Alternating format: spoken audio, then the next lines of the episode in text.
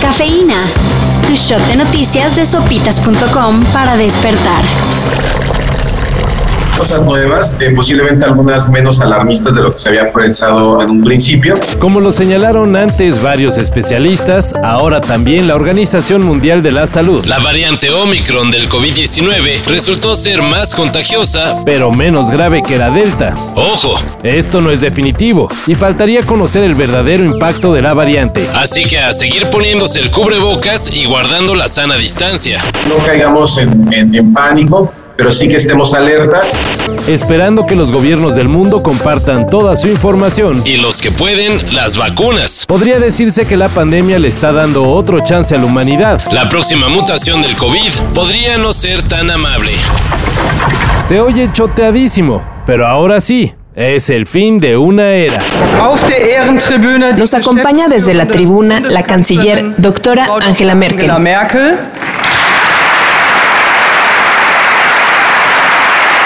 Luego de 16 años, Alemania tiene nuevo canciller.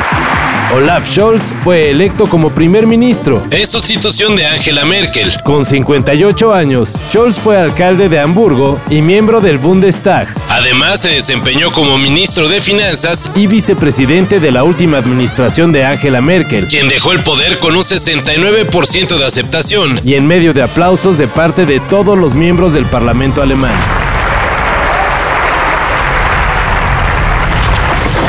Ayer perdió el Barcelona ante el Bayern Múnich para quedar eliminado de la Champions League. Por favor, los dos goles, portero, por favor, hacer Princaja y Meslier, hombre. Esto ya es historia.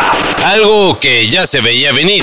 Lo que fue completamente inesperado fue el fallecimiento de Alfredo Moreno. Exjugador del Necaxa, América y San Luis. El Chango Moreno Como se le conocía, marcó 280 goles en el fútbol mexicano. se encontraba hospitalizado desde el 30 de noviembre tras detectársele una obstrucción en la vesícula biliar. que luego fue diagnosticada como un tumor maligno en el páncreas. Apenas tenía 41 años. Descanse en paz.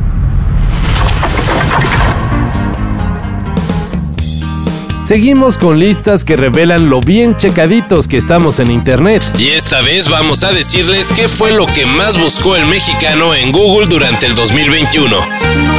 preocupes, paisano, el ser mexicano ya es un privilegio.